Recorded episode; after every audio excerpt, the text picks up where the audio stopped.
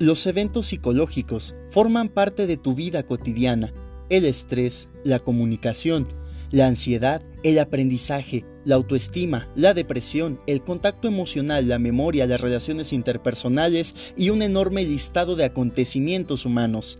Acompáñame y exploremos qué son estos fenómenos, cómo se presentan en tu vida cotidiana y a través de la reflexión, el conocimiento y el contacto contigo mismo, contigo misma, percibir y vivir tu día a día con mayor conciencia.